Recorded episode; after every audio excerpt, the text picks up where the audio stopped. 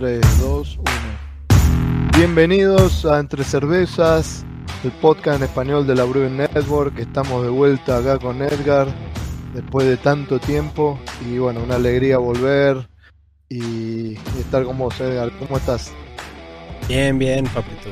Aquí bien feliz porque ya estamos de regreso un ratito.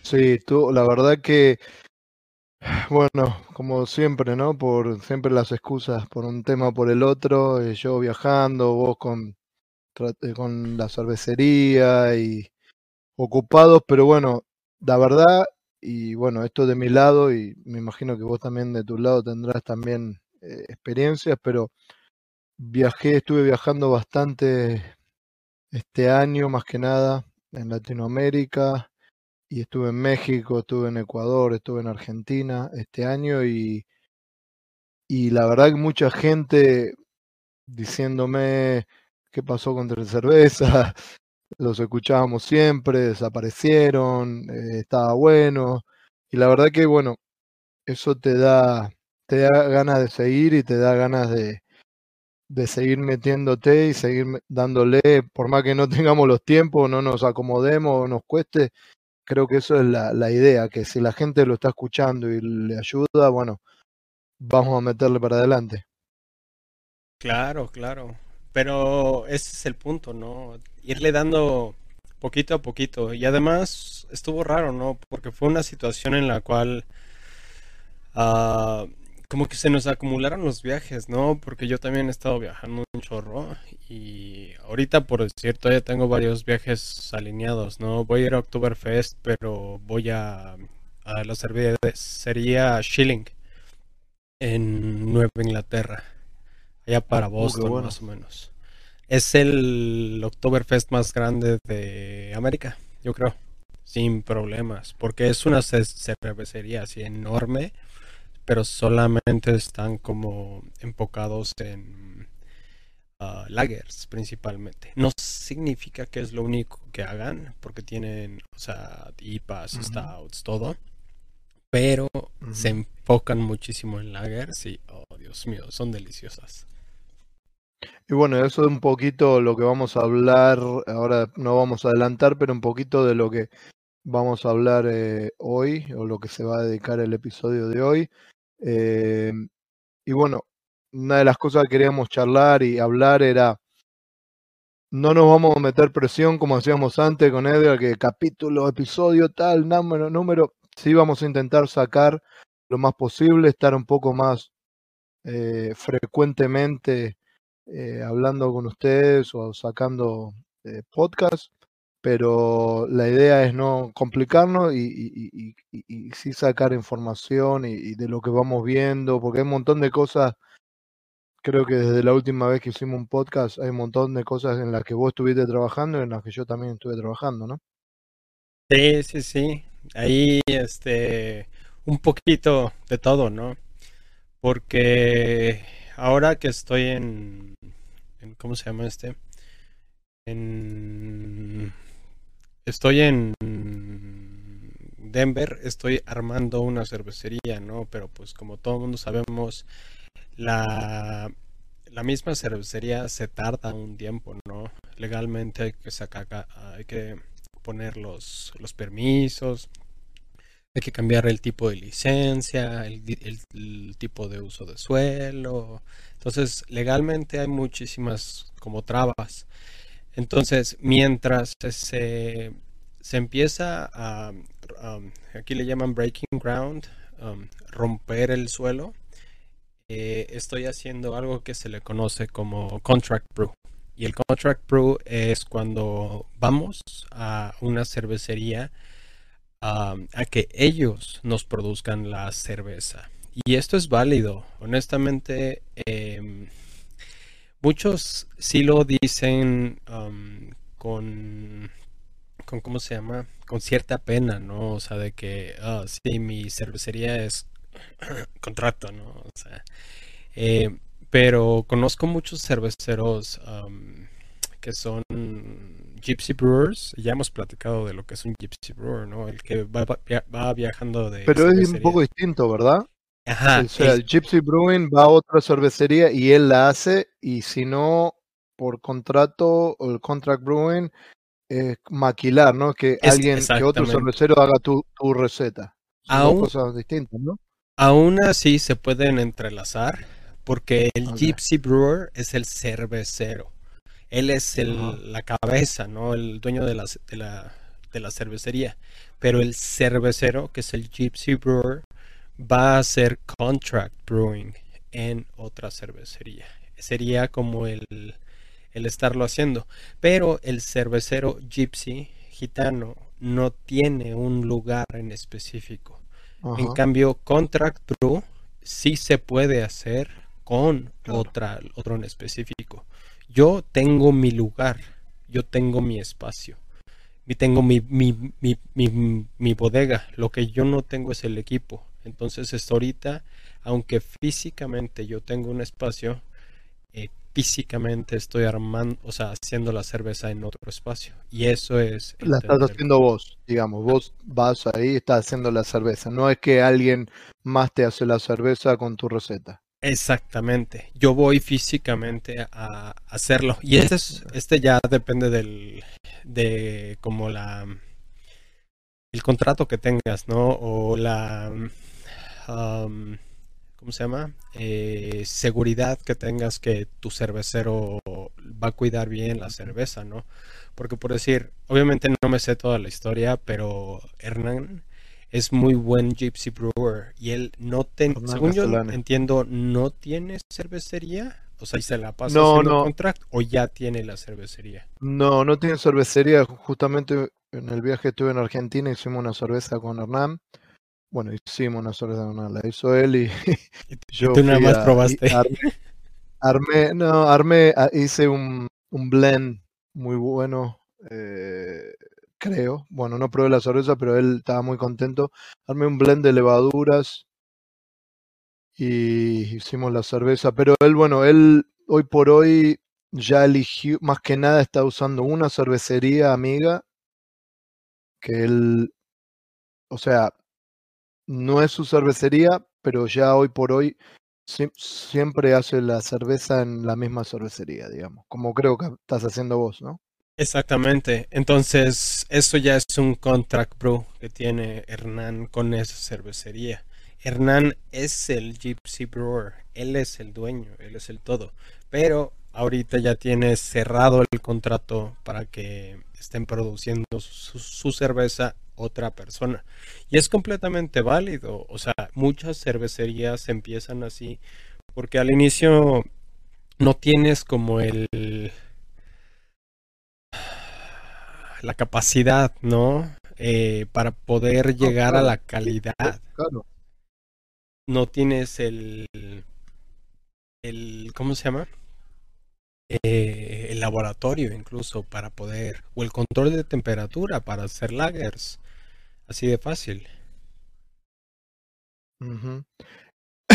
y eso, perdón, y eso está, está bueno porque me parece también, como habíamos hablado muchas veces en otros episodios, eh, el tema de andar moviéndote continuamente me parece que es difícil porque coincidimos vos y yo que una receta es importante, pero no es importante. Más importante es conocer tu equipo.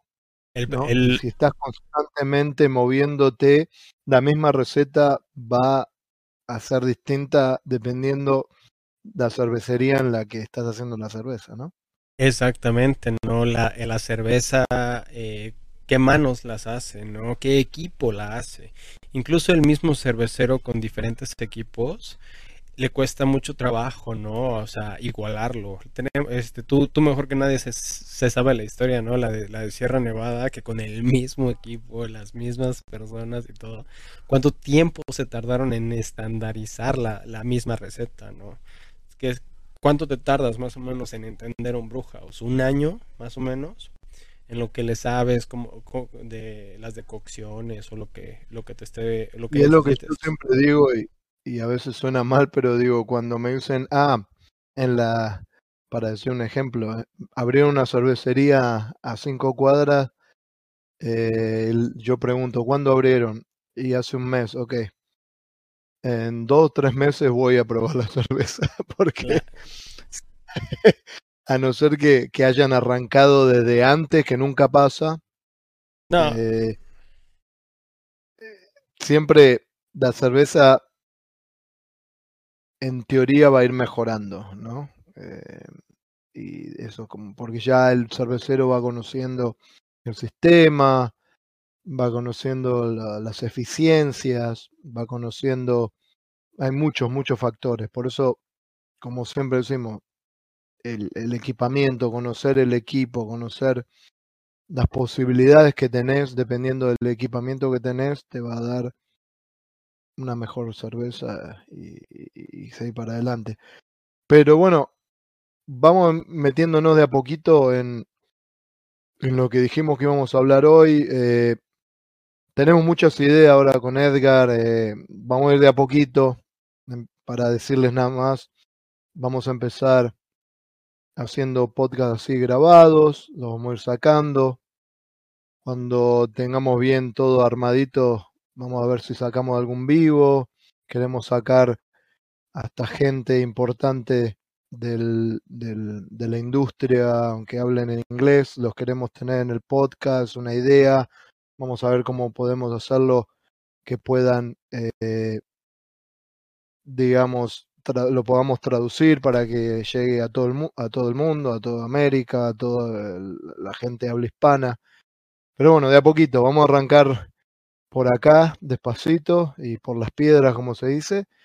Y hoy queríamos hablar, eh, más que nada fue salió la idea de, de algo que justo que trajiste de hablar de Hernán, eh, Wild Labs, donde, bueno, sabe todo el mundo, yo trabajo para Wild Labs, eh, fue sponsor de, de, sus webinars y como sponsor pude dar una charla eh, hace dos días sobre Kebikes, sobre levaduras Kebike, fermentaciones Kebike, y Edgar viene trabajando bastante con lagers, entonces se nos ocurrió hacer algo así como de un extremo al otro, llamarlo a este episodio, y ir de hablar un poquito de, de lo que sería un extremo de, en el sentido de temperatura de fermentaciones a temperaturas bajas hacia las temperaturas altas como las que muchos de ustedes ya saben que son las que bike. ¿Por dónde querés arrancar, Edgar? si quieres, vamos a darle primero por por las altas, ¿no? Por las extremas. Eh, realmente no tengo mucha experiencia yo con, con las que bike, sí las he usado bastante, pero es una levadura que vino a romper como el, el textbook, ¿no? El, el, este, el manual realmente de cómo utilizar una levadura. Porque a esas casi casi lo que les avientes, ¿no?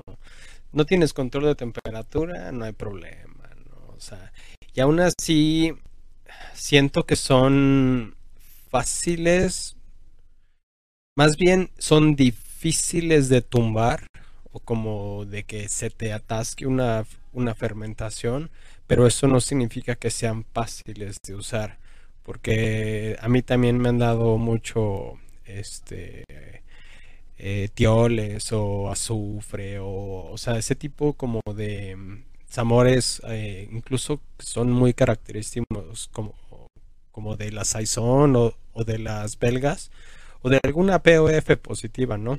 Eh, POF positivas son positivas o expresan polifenoles. Entonces siento que traen como esos aromas, ¿no?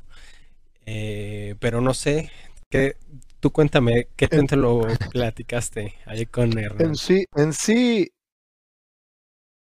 las levaduras que Bike hoy por hoy ofrecidas por los laboratorios, eh, digamos, en Estados Unidos, no deberían ser eh, puff positivas, como decimos. Eh, no deberían tener, producir fenólicos. En sí son levaduras que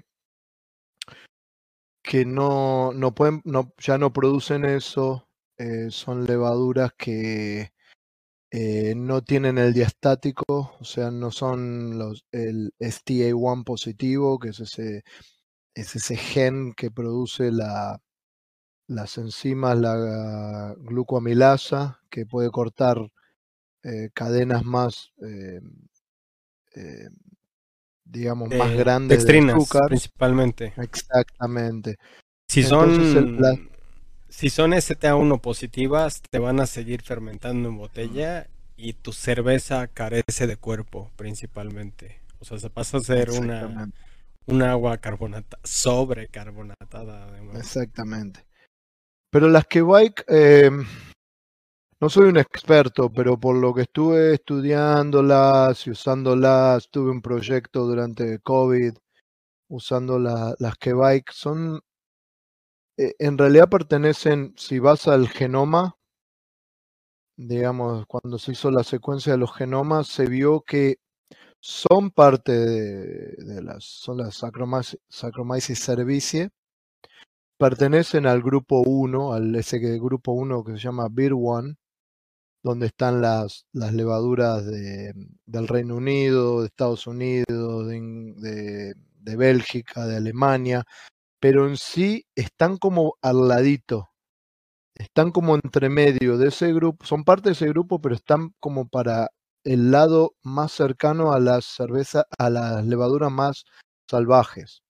Entonces, son un grupo distintivo, pero pertenecen a la Saccharomyces cerevisiae y se piensa que por muchos, muchos años terminaron siendo un híbrido, o sea, son una Saccharomyces cerevisiae que se mezcló con una levadura salvaje, no se sabe exactamente cuál es, pero bueno, están ahí, pero no están ahí. Por eso es como que es, es, un, es un, grupo bastante, bastante eh, interesante. Eh, para que la gente que no lo conoce rápidamente, son levaduras que se vienen de Noruega. Eh, hay levaduras similares en toda la parte este de, de, Europa también, pero más que nada las Kebike, las llamadas Kebike, vienen de Noruega porque Kebike en, en, en noruego significa levadura. Eh, yo digo que va y que hay gente que le dice quick, quake, no sé. creo que están todas, sí, creo que están todas, la forma de decirlo, están aprobadas, eh, pero son levaduras que se inoculan a 30 grados Celsius para arriba, o 90 más o menos, eh, que arrancadas por, por eh, fermentaciones en, en, en, granjas, ¿no? Que, granjeros que hacían cerveza hace años, eh, increíblemente las podían secar, las compartían de generación en generación, las compartían con sus vecinos. Y lo increíble que a, temperaturas tan altas lograban o logran eh, fermentaciones bastante limpias. ¿no? Y esto es algo que es importante de, apuntar porque eh, hay mucha gente que me pregunta, ¿cuál es el secreto de que las Quebec fermentan rápido? Y yo le digo, bueno, en sí ese no es un secreto. Eh, cualquier levadura va a fermentar rápido a 30, 35 grados Celsius. Eh, el tema es que cualquier otra levadura va a fermentar pero va a ser una mala cerveza. Las que bike pueden fermentar a esa temperatura y hacer una cerveza medianamente limpia o con algunos ésteres frutales buenos que querramos en la cerveza. Y ese es el punto, eso es lo, lo, increíble de estas levaduras. Este, no producen mucho acetaldehído, no producen mucho alcoholes superiores, algunas son muy floculantes. Eh, y bueno, eso es esto más que nada lo que, lo que marca eh, qué tan increíbles son o, eh, estas cepas. Por ejemplo, nosotros tenemos cuatro tipos, Wild hablo particularmente de levaduras y bueno, lo que marcan es eso, atenuación más o menos de media alta, floculación alta, eh, pueden eh, tienen tolerancia alta de alcohol, que no mucho, o sea, se puede hacer eh, cervezas de, de, alto contenido alcohólico casi sin problemas. Y, lo más cómico o lo más interesante es cómo llegaron a ser así.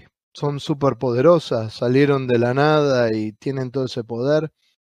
Y, la realidad es que no, la realidad es que eh, no se sabe exactamente, pero todo es un tema de domesticación, ¿no? De evolución. Y, y creo que para, para entender cómo las Quebec llegaron a, a, a tener todos estos atributos, creo que lo mejor es, tal vez, si te parece, contar o explicar más o menos cómo es una, eh, una cerveza, cómo se hace una cerveza tradicional en Noruega, porque es bastante distinto a lo que nosotros conocemos como hacer una cerveza. ¿Te parece meternos ahí? Claro, claro. De hecho, fíjate que yo tengo una teoría, está medio loca, pero Ajá. pues quién sabe, ¿no? Porque también tienen que ver como los G-strings, ¿no? O sea, era su manera de estar moviendo la levadura en sí, porque antes no era así como, oh, déjame te traigo un vaso estéril, ¿no? Era como un pedazo de madera realmente. Era el mash paddle, un G-string, las barricas.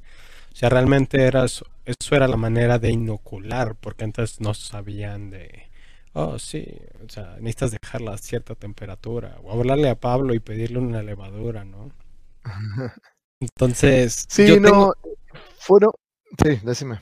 Yo tengo como la teoría de, de que como que no sabían qué estaban haciendo y estaban aventando así como los G-strings a cada rato en el cool ship, pero seguía tan caliente que mataba como a todas las levaduras que estaban medio jodidas y solamente dejaba las más fuertes, ¿no? Entonces así siento que como que le metimos punch o le, metes, sea, le metimos estrés a la levadura para que solita, o sea, fue una manera como antigua de forzar una evolución y de frente pues descubrimos que habían, habíamos evolucionado esas levaduras, pero obviamente hay que hay que buscar de dónde vienen las historias de los lugares. Sí, no se sabe bien, pero mm, te lo voy a contar así rápidamente para que, bueno, vos y todos lo, lo, los que nos están escuchando o viendo eh, se hagan una película de más o menos cómo era una receta, la tengo bueno, acá anotada, más o menos puedo ver. Número uno, tal vez no tiene mucho efecto esto en lo que es la, la, la levadura, pero eran infusiones de, agua con enebro. Siempre se mezclaba eh, ramas de enebro con agua, se las calentaba más o menos hasta 80 grados Celsius, se las colaba y esa agua con enebro, el, el agua que se usaba era como el hot liquor, ¿no? Esa agua con enebro, esa infusión, se usaba en el macerado, o sea, se la mezclaba, se usaba siempre solamente Malta Pilsner, eh, se decía que un granjero más o menos siempre hacía alrededor de 300 litros. Y acá viene lo increíble. Hasta ahí vamos bien. Lo increíble es que hacían maceraciones de hasta 6 horas. ¿Ok? Algunos lo hacían de 3, pero casi siempre de 6 horas. Hay una historia de que eh, se hacía la maceración el día anterior arranca, o sea, hacían la, la infusión, maceraban, eh, o sea, empastaban el día anterior y se iban a dormir. Y en la mañana hacían, la, separaban la, la digamos, la, la malta, lo, los granos del, del, del, mosto ya casi. Y eh, empezaban a agregar lúpulos. Agregaban lúpulos durante el macerado y después servían por por lo menos cuatro horas a fuego, era, con fuego. ¿Era tipo third mash? No, o... no era third mash, porque maceraban como a 69 grados Celsius, trataban de que no baje de los 50 Celsius para que no era... se les para que no se le ponga ácida o sour, digamos, ¿no? Te Era más mantenían... como, como step mash, No, directamente mezclaban todo, lo, lo, metían como a 69, 70 grados Celsius y lo, lo, tapaban y lo dejaban lo más calentito posible para que aguante toda la noche y al otro día a la mañana prendían el hervidor o la, olla de cocción y, y ya arrancaban a, cocinar. Cocinaban como por cuatro horas. Imagínate que la idea, el, el, punto de ellos era ir de 300 litros de mosto a 150. Querían evaporar la mitad. O sea, estamos hablando también de mostos de una alta densidad inicial. ¿Ok? Y todo esto tiene un sentido. Estamos hablando de que alta densidad inicial, macerado por muchas horas. ¿Y qué pasaba? Hay otro punto, son tres puntos clave. Imagínate que vos sos un granjero que vos no haces cerveza todos los días, haces una cerveza una o dos veces al año para tener suficiente cerveza para tomar durante el año. Imagínate que llega casi, después de macerar todo, seis horas, de, de cocinarla por cuatro horas, no tenés sistema de enfriamiento ni nada que se le parezca. ¿Cuánto tiempo te lleva enfriar 150 litros de 100 grados Celsius a 20 grados Celsius cuando en teoría es la temperatura ideal para, para inocular una ale? te puede llevar un montón de tiempo. Entonces, lo que se piensa es que para el momento que llegaba la noche y ya la, persona, el granjero se quería ya ir a dormir, la temperatura estaba más o menos, nunca había llegado a 20 grados, había llegado a 35, 40 eh, grados, 30 como mucho. Claro. Y entonces inoculaban a esa temperatura. Porque también tenían la idea de que si esperaban mucho, si se iban a dormir y al otro día inoculaban, esa se le iba a contaminar. Entonces, de alguna manera, la levadura se adaptó a todo eso, se adaptó a distintos tipos de azúcares, y esto es un punto importante que ahora lo vamos a hablar, se adaptó a que eh, los azúcares en un macerado de 6 horas, estamos hablando de mayormente azúcares bastante simples. Y ahí hay un punto importante. Las Kebike tienden a tener problemas tratando de fermentar maltotriosa. ¿Ok? Y el tema es ese. Se piensa que es porque las maceraciones eran muy largas. Al ver las maceraciones muy largas, había una mayor conversión de azúcares. Eso es un, un punto número uno. Un punto número dos, al haber tantas horas de, cocción eh, y el mosto subía su densidad, las levaduras que se acostumbraron a fermentar altas densidades y aguantar mayores, eh, digamos, cantidad de alcohol.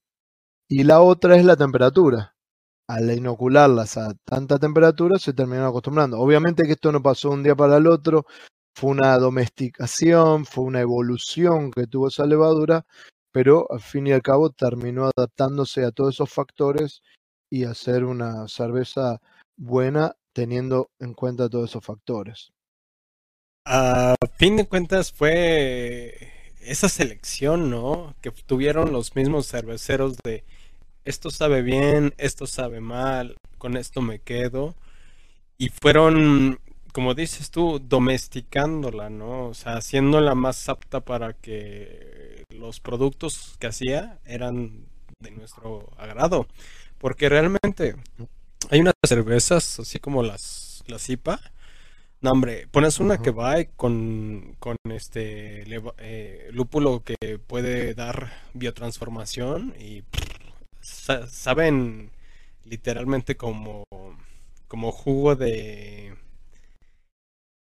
¿cómo se llama? Eh, como jugo de verdura, de frutas, ¿no? O sea, sabe a mango, sabe a toronjas, sabe a papaya. Sí, porque las levaduras eh, que va, eh, no, no todas, pero dependiendo cuál uses y cómo la uses, pueden tener estrés, como lo que llamás, ¿no? caproato de tilo, tienen todos esos, esos ésteres em, y, y sí tiene esa posibilidad. Lo que pasa es que hay que darles exactamente todos esos puntos que estábamos hablando para que la levadura brille porque ya se acostumbró a eso.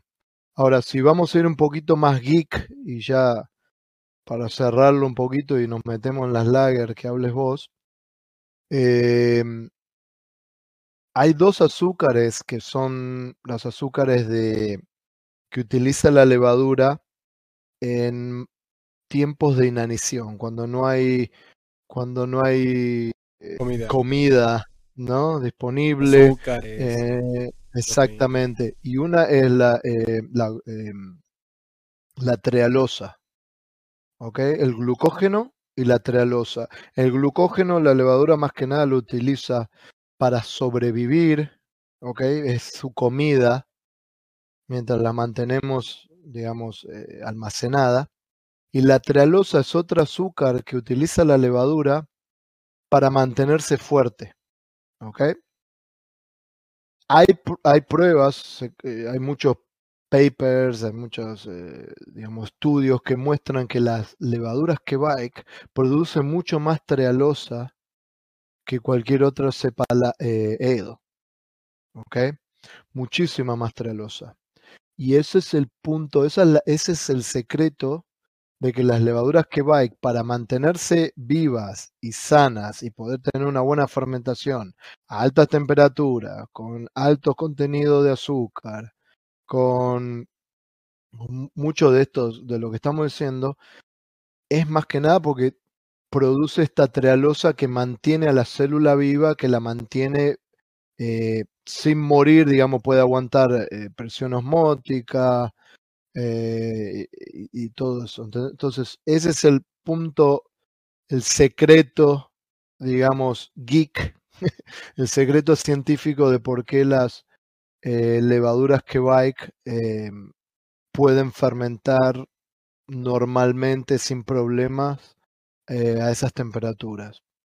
Y lo último que quería decir es para, para, para el que quiere usar las levaduras que bike, eh, y ser un poco más práctico. Bueno, quería explicar un poco el tema más científico, pero vamos a darle un par de puntos específicos de qué, qué, ayuda a la levadura que va a fermentar mejor. Número uno, hacer un mosto con azúcares más fermentables. ¿Ok? Para no ir tan, tan geek, geek, y bueno, explicamos un poquito por qué y cómo funcionan las, las cepas que bike y por qué pueden aguantar la presión osmótica, la temperatura y, la cantidad de alcohol. Vamos a dar un par, de claves prácticas para poder usar la que que eso es lo que hacemos entre cerveza. Al fin y al cabo explicamos el trasfondo, pero nos gusta darles puntos claves para, para, para que lo puedan usar, eh, digamos, eh, prácticamente. Uno, punto número uno, dijimos que las, eh, levaduras que bike no fermentan maltodextrosa bien, entonces hay que tratar de macerar a temperaturas más bajas, ¿ok? Para que formen azúcares más fermentables, ¿ok? Para que tener una buena atenuación. Si no, puede llegar a haber eh, problemas de atenuación si tenemos un mosto con mucho porcentaje de maltotriose. Y la razón es que al producir tanta trealosa y mandarla, las células envían, exportan e importan por medio de canales, el mismo canal que utiliza la célula para exportar trealosa es, es el mismo canal que utiliza para importar eh, maltotriosa. Entonces llega un punto que la célula decide, prefiero estar viva a importar este tipo de azúcar, entonces corta la importación de trealosa, de, importación, perdón, de maltotriosa para exportar trealosa. Por eso no puede fermentar bien la, la maltotriosa. Entonces, volvemos un poquito para atrás, hagan mosto más, con azúcares más fermentables. Punto número uno. Punto número dos, oxígeno. Tiene como las belgas, así de que cuando le pones eh, Belgian Candy, que literalmente es glucosa directa, eh, ¿tiene algún azúcar que en específico le ayude a generar esos eh, esteres o compuestos? Porque, por decir, según yo, la manosa es la que más le ayuda a, a las levaduras alemanas, ¿no? También para hacer el sabor a plátano. Entonces, ¿hay alguna, así, algún tipo de azúcar? Porque depende, ¿no? Las belgas son, son glucosa. Sí. No hay una azúcar específica, pero sí hay ejemplos de que cerveceros han tenido problemas con, con atenuación de utilizando bikes que no atenúan como deben y se descubrió de que eso, de que no pueden no pueden fermentar maltotriosa de la misma manera que cualquier otra levadura y es por el, por el sentido de que tienen que exportar trealosa a la pared celular, a la membrana, y utilizan el mismo canal que la, que la maltotriosa. Eso es, esa es la razón. Em, otro punto es, necesitan oxígeno como cualquier otra levadura, pero un poquito más porque son levaduras en sí que están domesticadas de una manera, eh, imagínense que un granjero no tiene un cónico isobárico cerrado y todo, eh, entonces los, los intercambios de gases que hay en un fermentador de una granja no es el mismo que tienen muchos cerveceros con, con isobáricos, entonces si está todo muy cerradito y no hay mucho oxígeno dispuesto, puede también tener problemas en la fermentación. El pH también, estas levaduras tienden a bajar el pH un poco más que cualquier otra levadura normal. Entonces yo le recomendaría que manden a, fermentar con un pH un poquito más alto que, lo normal. Eh, nada más que eso como para balancear, si lo mandan con, eh, en un pH de 5 a fermentar y va a bajar bastante. Mándenlo un poquito más alto, 5.3, 5.4, entonces para que baje y quede a los niveles que queremos de pH en la, en, el, en la cerveza final, digamos, en el producto final. Nutrientes también eh, se descubrió de que necesitan mucho más eh, nitrógeno, mucho más fan pueden hasta consumir 180 a 200 ppm de fan o de nitrógeno, que es casi un 30% más de lo que puede consumir cualquier levadura normal. Em, fluctuaciones de temperatura también la sufren. Traten de mantener la temperatura lo, más consistente posible. Si sube y baja mucho o la inoculan a 30, 35 y de repente en un día baja a 25, va a sufrir. ¿Tú crees que, eh, que prefieren free rise o inoculación alta? Yo creo que se puede inocular, digamos, a 30 y que cuando arranca la fermentación suba un poquito, un par de grados, 3, 4 grados, y se mantenga ahí, tratar de mantenerla ahí más que nada, si estamos en el verano, no hay problema. El problema es cuando estamos en el invierno, que sube el primer día o, día y medio a 34 y después porque hace tanto frío y no tenemos tanto control de temperatura, se me baja a 28, 27, puede llegar a, sufrir. Ese es el punto, ¿no? Y, y después otro punto también que me parece importante y el último ya creo es una vez que terminó la fermentación, que llegamos a densidad final, déjenla bajar, ahí sí, no la mantengan. Manténganla mientras está la fermentación activa, traten de mantenerla alta donde va. Y una vez que llegó a densidad final, déjenla, porque sí se descubrió de que cervecerías que mantenían la temperatura a 30 o lo que sea, 32, que fermentaban una vez que había pasado la densidad final, se sacaba como sabores a plástico. O sea, una vez que terminó la velocidad final, déjenla que, que baje. Y, y, lo último que quiero decir es, jueguen, jueguen. Dependiendo la cepa, elijan una cepa que les guste. Hornindal, Sigmund, que tenemos eh, Stranda, eh, Upshock tenemos también. Eh, utilicen la que quieran y jueguen, jueguen con, con las tasas de inóculo, inoculen menos, inoculen un poquito más, eh, jueguen con las temperaturas. Nosotros hemos hecho prueba de que no hay una gran diferencia de atenuación entre una tasa alta de, de, inóculo y una baja.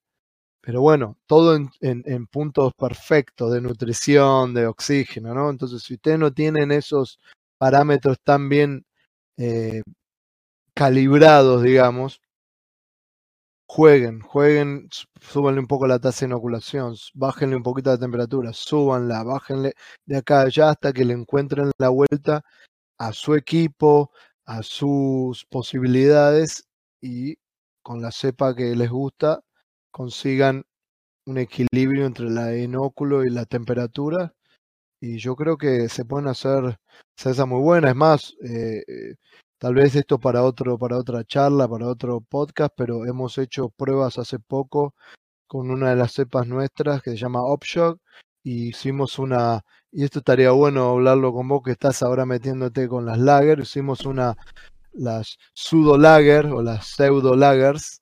Eh, esas, son que no son lagers. Con que bike, ¿no? ¿Las haces?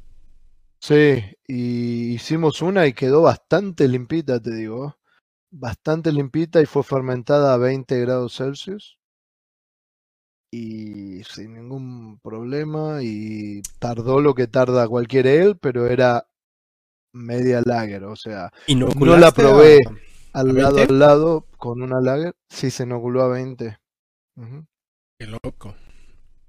Y bastante limpita. Pero bueno, todavía eso está más bastante con las cepas nuestras, está bastante nuevo, pero sí, hay un montón de laboratorios que están sacando las Quebec Lagers, ¿no? Digamos. Eh, no sé si llamarlo Quebec Lagers, pero sí son Quebecs que, que son más limpias que otras y a temperaturas normales, digamos, 20 grados para ales, logran tener esa limpieza que queda bastante cerca bastante cerca, no voy a decir igual, a lo que sería una lager fermentada a 10 grados Celsius. Claro. Sí, de hecho yo tengo resultados similares más o menos en lo que he estado haciendo. Pero... Dale, contanos un poquito vos, ya hablemos mucho de, de Quebec, habla, querías hablar un poquito de, de las lagers. Sí, pero primero vamos a un corte, ¿no? Vamos, vamos a, al, al corte. Ya me emocioné, ¿ves? Para... Está bien, está bien. Un corte rápido nada más para los patrocinadores. Disque. Un corte, una quebrada y volvemos. Chao, chao. Bueno. ¿Estuvo bien ahí? ¿Estuvo bien la charla? Sí, ahí va. O sin mucha información. Estuvo chido que al final como que rejuntamos y al mero mero final vamos a sacar así piensa como las reglas de oro no se necesita esto el rango es este bla sí por eso siempre más o menos darle la eh, bueno cuando quieras bueno estamos de vuelta eh, gracias a los auspiciantes. y ya hablamos de temperaturas altas, de levaduras que pueden aguantar temperaturas altas. ¿En qué estuviste trabajando, Edgar, estos últimos meses, años, que dijiste tenías ganas de hablar de lo que habías estado experimentando con cepas eh, lager? Ah, un poco me empecé a meter más como en. ¿Cómo se llama esto? lagers, principalmente. Pero mi trasfondo ha sido como tanto de industrial o de tan grande que tengo esa visión, ¿no? Esa ideología como ingeniero de hacer el proceso más eficiente siempre. Entonces, unas, o sea, de mis favoritas cervezas son las lagers, ¿no? En general, me da risa, ¿no? Porque llega un punto donde has escuchado el término crispy boy, ¿no? Entonces, realmente el término crispy boy es para las lagers. O sea, una lager clara, sencillita, así como refrescante, ¿no? Y entre cerveceros o gente de la cultura ya la conoce como ese esa cerveza refrescante. Eh, no es un estilo tal cual, porque una Crispy Boy puede ser una Czech Pilsner, puede ser una German Pilsner, puede ser una este Munich Helles, este puede ser una Golden, incluso, o sea, hay como tantas eh, me han tocado saisons que realmente saben como a Crispy Boys, ¿no? Porque son de esas de que vienen como súper zesty, ¿no? Como el zumo o la cáscara de, de, limón, de la naranja o así. Entonces son tan, pero tan refrescantes que se asimilan mucho como a tal vez una Pilsner Dry Hop con lúpulos que tengan sabor a naranja y a, y a, limón, ¿no? Cuando realmente es una saison que te dio esos sabores más, más así. Entonces, es más como un grupo o una definición de, de cervezas eh, de varios estilos, a la cual acá le conocemos a como los, los Crispy Boys. Y he estado intentando... que son fáciles de tomar, digamos. Exactamente, eso es lo más importante. High drinkability, muy, muy, muy fáciles de tomar. Entonces. Creo que es, es uno de los puntos más importantes, ¿no? Para una cerveza. Yo ya apoyo todo estilo, pero al fin y al cabo, la cerveza es para tomar, ¿no?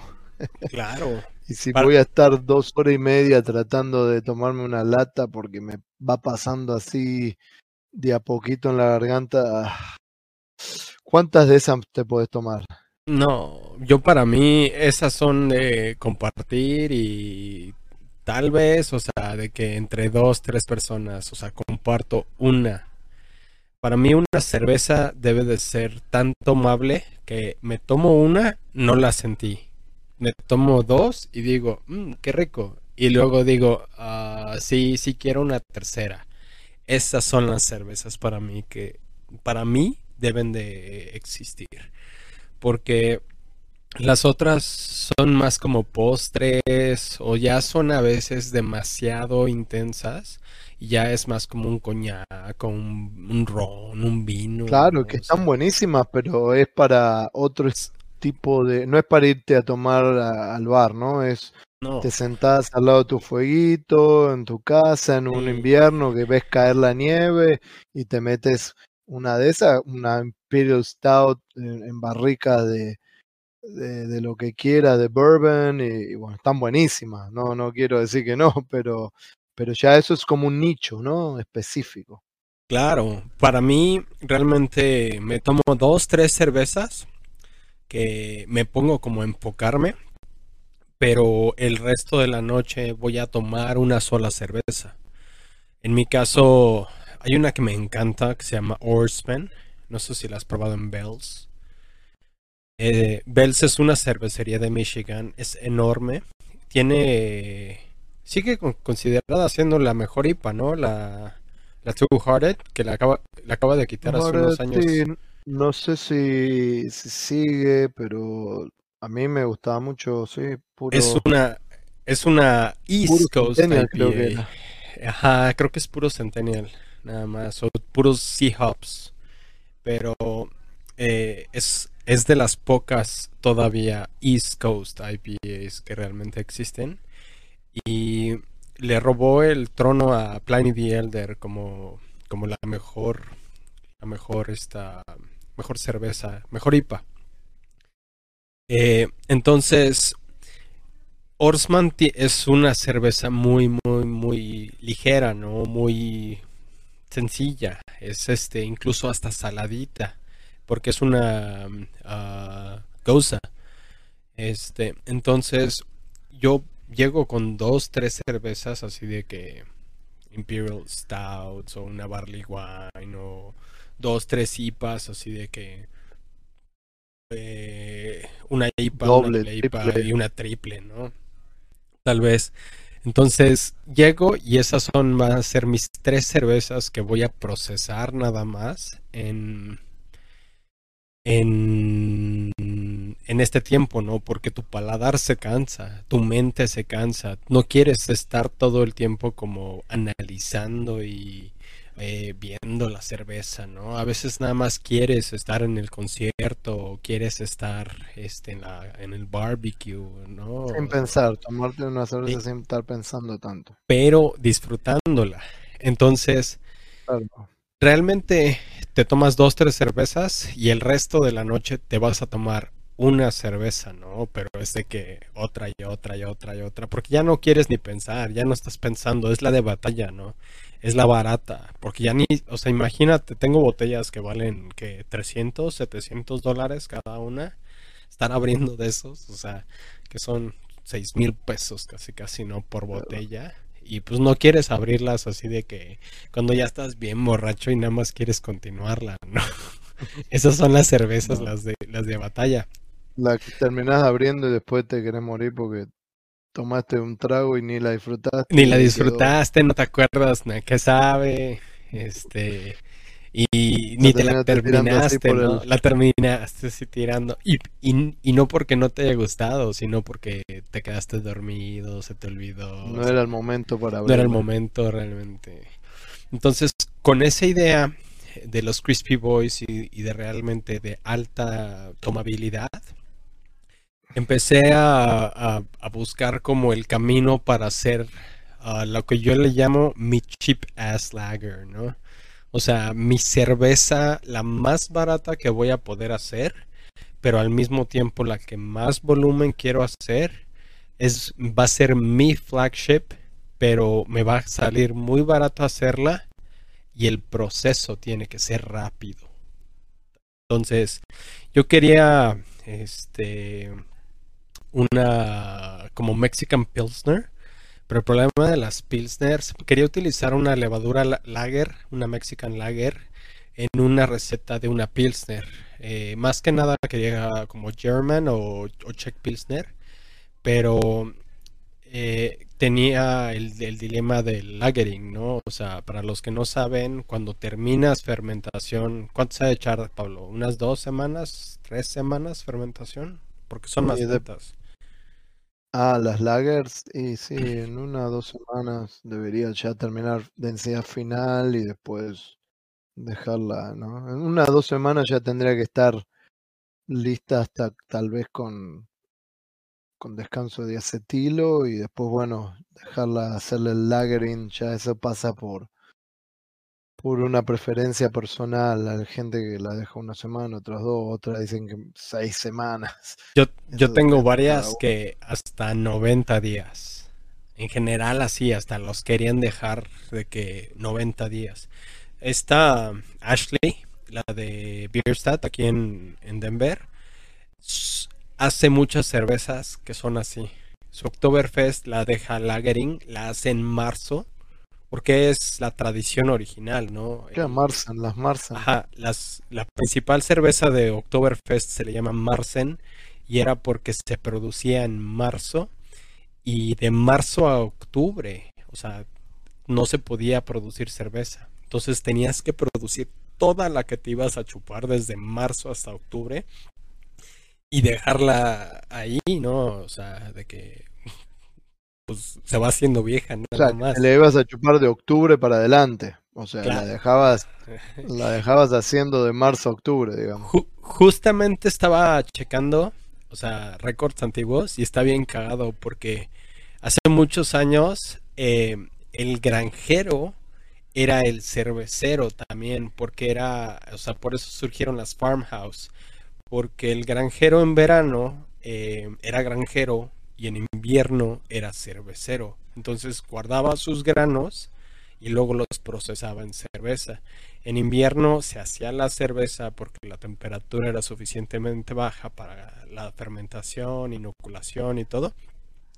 Y este en, en verano no se puede hacer las, las no se puede hacer cerveza porque sin control de temperatura te salen un chorro de alcoholes superiores y cosas así. Entonces agarraron y, y, y como que era era ¿cómo se llama? Uh, profession de invierno y de, de, verano, ¿no? O sea, de verano era tu trabajo. Entonces, pues con esta idea de high drinkability quise hacer mi lager así de que lo más barata posible. No me, no me refiero a bajar calidad, no me refiero a, este, a realmente hacer una cerveza nada más por venderla, ¿no? Yo me refiero a esa cerveza que eh, se intersecta en el punto de calidad que dices, esta es una cerveza buena, en el punto de sabor que dices, trae suficiente sabor como para que me sabe a cerveza, pero está ligerito, no es overwhelming y me puedo tomar varias. O sea, no hay un build up, no hay una acumulación de sabor. Y eh, el, costo realmente, ¿no? Porque quieres tomarte un chorro. Una de mis cervezas favoritas y muchísimos cerveceros artesanales van a, crucificarme casi casi por, por decir esto, pero PBR, Dios mío, qué buena cerveza es. Y eso que es industrial y todo, o sea, de que la hacen en masa, pero no manches, yo jamás le digo que no a una PBR en un estadio. Jamás le digo que no a una, una PBR en un concierto, ¿no? Porque es lo que sé que tiene calidad. O sea, no me voy a tomar una tecate, ¿no? Porque eso sí, o sea, el sabor no me termino la cerveza. Y cada cerveza le termino dejando un poquitito. Entonces, quiero que la, la cerveza sea, del precio casi casi poder eh, pelear con los industriales pero no quiero que nadie deje así de que cerveza, no quiero que todo el mundo se, las tome. Entonces empecé a investigar muchísimo de las levaduras lagers y la vieja escuela siempre te dice, mételas este, en temperatura baja, 10, 15 grados más o menos, dale semana y media, dos semanas de fermentación, retírale la levadura y dale lagering, ¿no?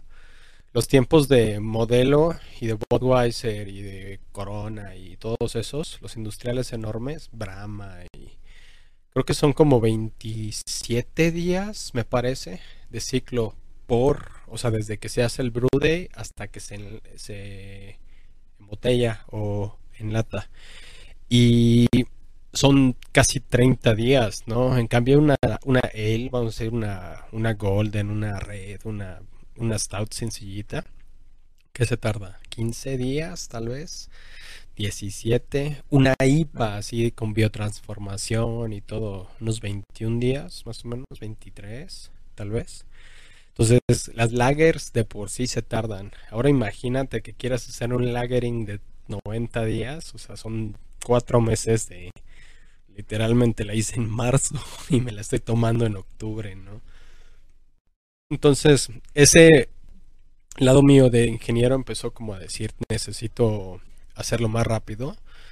Y empecé a empujar muchísimo el límite de las, de las levaduras, ¿no? Con la idea de como free rise con, el, con las levaduras belgas, en las cuales empiezas a una temperatura baja de inoculación y empiezas a subir poco a poco la, la misma la misma temperatura, ¿no? Pero Pablo y yo siempre lo decimos las primeras 48 horas, 56 horas son las más importantes. Entonces, si tienes, vamos a decir, inoculamos a 10 grados, este, y el día siguiente, que son las 24, tengo 14 grados. Eh, la siguiente es el siguiente día, que serían 48 horas, tengo eh, son 10, 12, 14 y así cada 24 horas nos vamos de 2 en 2 sí alcanzas a, fermentar bastante rápido. O sea, tu ciclo de fermentación sí lo llegas a hacer a tiempos de él, pero no produces tanto, ¿no? Entonces, eh, siempre y cuando tengas el pitching rate correcto y el básico, así de error, eh, ¿cómo decimos? Este, regla de oro, es de que 2 eh, billones de células por plato, por mililitro, por grado plato y bla, bla, bla. Entonces, con ese es el básico, pero si tienes un poquito más de, de, levadura, te ayuda un poco a, a, no tener fermentaciones atascadas y B, tener un poquito como de colchón para que te lleguen a rescatar de, este, en caso que las, las mismas levaduras empiecen como a, a costarle un poco más, más de trabajo, ¿no? Entonces, de un lado empecé a reducir muchísimo los, los, tiempos. Ya los sí los puedo hacer este, sub 20, 20 días. alrededor de los 15 días ya me estaban saliendo problemas en fermentación, entonces todavía no llego así de que abajo de 15 días, pero con una levadura lager cualquiera, eh, estar fermentando y tener la, la cerveza en 20 días es bastante rápido. Por otra parte, empecé a tomar una idea que, siempre he usado mucho en las levaduras Saison o en las levaduras belgas, que tiene que ver con la, con la presión hidrostática, ¿no? Eh, la expresión de cada una de las levaduras necesita cierto nivel de presión, ¿no? Y la presión hidrostática la podemos ver cuando nos metemos en una alberca y estamos en el fondo, sentimos la presión en nuestros oídos, sentimos la como la misma presión que tenemos del agua, ¿no? O sea, el peso del, del, agua que tenemos lo sentimos en los oídos. Nosotros siendo una, un microorganismo tan grande, tan resistente, nos lastima. Ahora imagínense el tamaño de líquido, la cantidad de líquido que hay en tanques de 100 bbl, ¿no? Entonces la presión es muchísima muchas veces. Entonces, he estado aquí platicando bastante con um, Ashley de Bierstadt y he estado platicando con un nuevo jugador que se llama Eric. Eric, em, Eric trabaja, bueno, es dueño de una nueva cervecería que se llama Cohesion. No sé si has oído de ellos. Son, son unos chingones, la verdad, porque Sí, este ah, Eric es el nuevo muchacho con las lagers, ¿no? Eh, Bierstadt siempre ha sido como el, el estándar de las mejores lagers aquí en Estados Unidos, porque incluso entre cerveceros sabemos que hay, hay, una fiesta privada, ¿no? Hay una fiesta secreta todos los años eh, durante Great American Beer Festival eh, en Bierstadt y ahí es donde van todos los cerveceros, o sea, ahí te topas a los mejores. Entonces, Bierstadt no tiene... ¿Me vas a llevar ahora? ¿Me vas a llevar este año? Claro, claro. Este, entonces, Bierstadt tiene como el estándar de la mejor lager de, de todo el país y llegó Cohesion, siendo Bierstadt uh, German Style Pilsner, una Pilsner alemana, eh, y Cohesion siendo eh, una Czech Pils, o sea, una Pilsner checa. Literalmente a la gente que la llevo, o sea, me dicen, ¿cuál es la pinche diferencia? O sea, no hay diferencia casi, casi. Les digo, es un, es un mundo de diferencia, o sea, porque Eric hace fermentaciones abiertas en cool ships, pero lagers. ¿Tú las has visto? ¿Cómo la cervecería Eric? Eh, Cohesion se llama. Vamos a ir ahora que andes por acá. Pero tú las has visto, las, las fermentaciones abiertas ah, limpias, las has visto muchas veces en, Sierra Nevada, ¿no? O en, o Anchor. Se ven donde, donde hacen ese tipo de... Y es súper importante, ¿no? Porque tiene que ver con la presión y varias cosas. Pero a fin de cuentas ya eso sería cosa como para un capítulo entero, ¿no? Lo más sí, no, eso es lo que te iba a decir. ¿Por qué no, por qué no armamos un capítulo, podemos hacer el próximo? Me parece que las lager, hoy por hoy, eh, estamos de acuerdo de que probablemente las lager y más que nada las lagers así limpias para no, no estoy hablando de, de una Doppelbock o eso así, ¿no? Pero una Lager, una Pilsner, una Munich Helles, esas cervezas, esas Lager más fáciles de tomar, también bien son las que están de moda hoy por hoy junto a las New England IPA. Son, me parece, son las, los estilos que más se están haciendo hoy por hoy en Estados Unidos, ¿no? Claro, es este, es como el estándar, ¿no? Para mí, una buena cervecería tiene que tener ah, tres buenas cervezas, ¿no? O tres core para, para que para mí sea una cervecería respetable. Tiene que tener una, un buen Crispy Boy, una Lager, una Geles, una Golden, no sé, algo ligero, sencillo, o sea, súper refrescante. Eh, una buena IPA que esté bien balanceada, no nada más sean, o sea, un dry hop de agua carbonatada. Eh, y una buena de especialidad, ¿no? Ya sean, eh, no sé, Russian Imperial Stouts, ya sean Sours, ya sea una Irish Red bien hecha, ¿no? O sea, me han tocado ESBs así impresionantes y de que llego y así de que, ¿quién chingados tiene una ESB en línea, no? O sea, porque no se venden. Realmente ese estilo nadie lo vende casi casi. Y cuando la probé dije, oh, con razón. O sea, esta ESB está poca madre. Y hay el mercado. Muchas veces claro todavía no está en América Latina tan e-, evolucionado, pero aquí en Colorado, o sea, con 500 cervecerías locales, eh, existe el mercado para solamente Czech Lagers y otro mercado solamente para German Pilsners. Dale, bueno, entonces vamos a una cosa. Te, te voy a comprometer a que, a vos, eh, te, comprometo delante de todos los oyentes de que en el próximo episodio entre cervezas lo hacemos a puro lager. Yo puedo meter un par de tips y cosas buenas para que sé para o que, he aprendido para hacer buenas lager y vos nos contás un poquito, nos metes eh, en los secretos de, de, esa lager que estás trabajando en tu cervecería para darle, porque al fin y al cabo, como decimos siempre, vos y yo, eh, nos gusta contar el, la historia alrededor, pero siempre dándole a la gente eh, cómo hacerla, ¿no? Darle, bueno, al fin y al cabo lo hacemos así, así, así. Me parece que me quedé yo interesado en, escuchar y, y, me imagino que los demás también en cómo, cómo, cómo lograste o cómo estás logrando hacer esa, esa lager que es eh, bien tomable y, que no lleva seis meses de, de lagering. Así que te comprometo para, para el próximo, lo llamamos todo lagers y, y nos metemos en eso. ¿Qué te parece? Va, va, va. Eh, pues ya para despedirnos, simplemente nada más recordándole las redes sociales que son arroba entre cervezas para Instagram y Facebook. Eh, la página que es eh,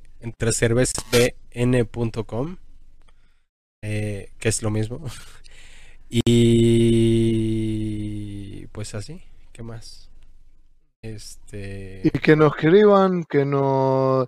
Eh, la idea es, bueno, vamos a decir esto así rápido también, a veces nos mandan emails, a veces nos mandan mensajes por las redes, haciéndonos preguntas y bueno, eh, como decimos siempre, esto es algo que hacemos así cuando tenemos un tiempito libre para, para juntarnos, pero la idea es, el plan es que de acá eh, en adelante hacer algunos que otros eh, preguntas y respuestas en vivo y, que la idea es que se sumen y pueden hacer preguntas, tal vez va a estar más relacionado a, episodios y, bueno, o, hacer cualquier tipo de pregunta. Entonces, que, guarden sus preguntas y se sumen en vivo y nos hagan las preguntas en vivo, que me parece que se nos hace más fácil a nosotros y también es mejor para toda la comunidad, ¿no? Que, que, que una pregunta en privado y una respuesta en privado se haga todo eh, eh, eh, en comunidad y el que y el que está escuchando pueda aprender de la pregunta y pueda aprender de la, de la respuesta. ¿Te parece? Claro, claro. Ese es el Eh, dale, bueno, Edgar, buenísimo de que volvimos y a ver si hacemos esto más seguido y ya te comprometí para el próximo episodio. Edgar nos cuenta cómo es su receta. Casi, aunque se las dé, no la van a poder hacer como la, como la, la tengo yo, porque Ahora, ahora más me interesa entonces escucharla. Pero, pero bueno, Eh. entonces estamos en contacto y bueno, nos estamos escuchando. Dale, y si nos escuchan por donde sea, denle un like, denle un me gusta, denle Compartir. Suban, compartan este, a sus amigos, pongan eh, reseñas, porque claro, exactamente. ahora sí que Pablo y yo hacemos esto en, en tiempo libre, pero si vemos respuestas, sí nos, sí nos incita, motivamos. nos motivamos un poquito más, nos hacemos el tiempo, porque si no me siento que le estoy hablando a la gente, pues. Pero, pero bueno, Bueno, dale, poquito a poco. Un abrazo. dale, saludos, chau, chau. Chao, chao.